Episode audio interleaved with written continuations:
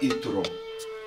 И услышал Итро, Коль Медьян, тесть Моше, обо всем, что сделал Всевышний для Моше и для Израиля, и обрадовался Итро, и сказал, «Благословен Бог, который избавил вас от руки египтян и от рук фараона.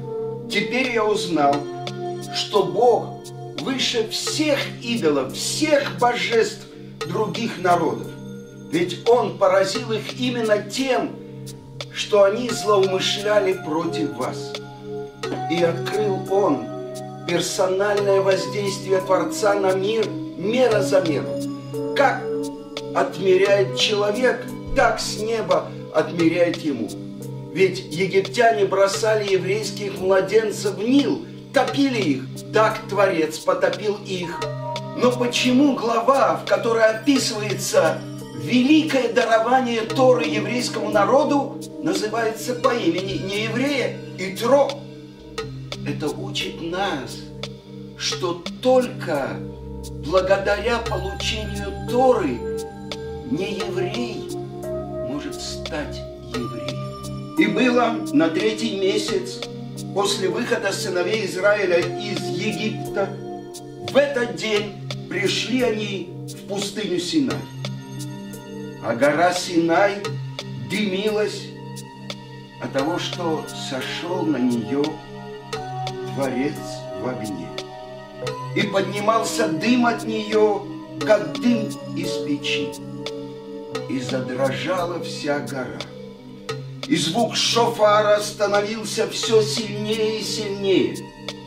И привел Муше еврейский народ к горе Синай, как невесту ведут навстречу жениху. И расположился еврейский народ у подножия горы. И задает вопрос Талмуд.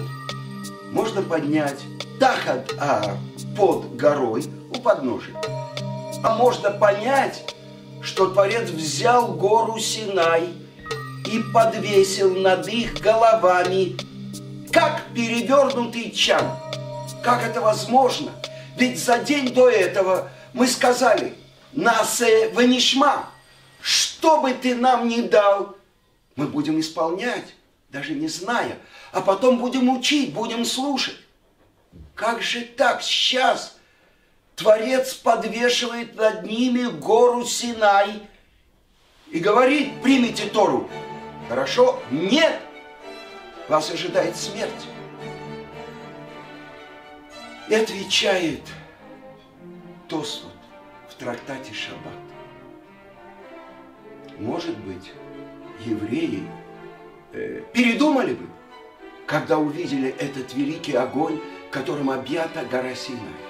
Объясняет это мораль из Праги. Невозможно, чтобы то, от чего зависит жизнь мира, зависело от прихоти народа, даже великого народа, который готов исполнять. Это должно быть для них ясно однозначно. Либо Тора, либо смерть. Весь еврейский народ поднялся на уровень пророков. Они видели слышимое и слышали видимое.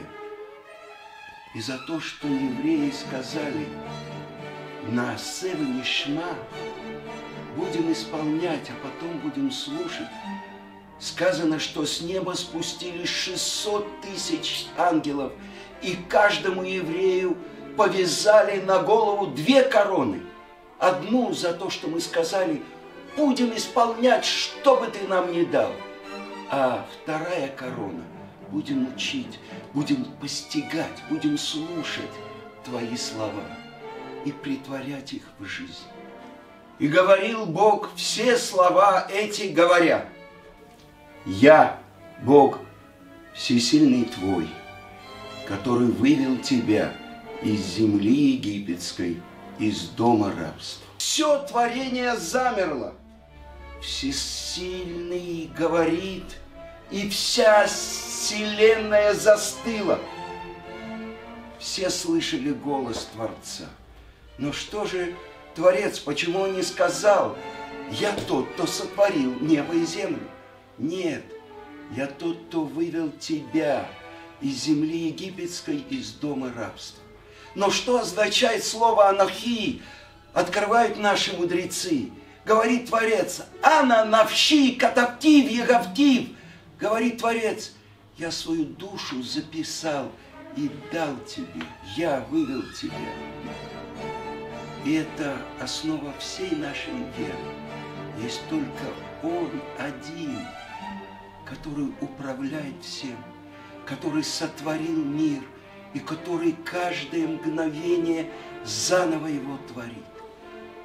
И второе речение, чтобы не было у тебя других божеств перед моим лицом, если какое-то место, где нету лица Творца. Это запрет на идолопоклонство. И открывает великий каббалист Раби Моше Хаим Люцатов. В этот момент из-за этого особенного подъема родился новый уровень творения. Народ, принявший Тору, еврейский народ. И это главное задание, которое получает этот народ. Нести свет Торы, нести свет Творца в нашем материальном мире. Это Синайское откровение.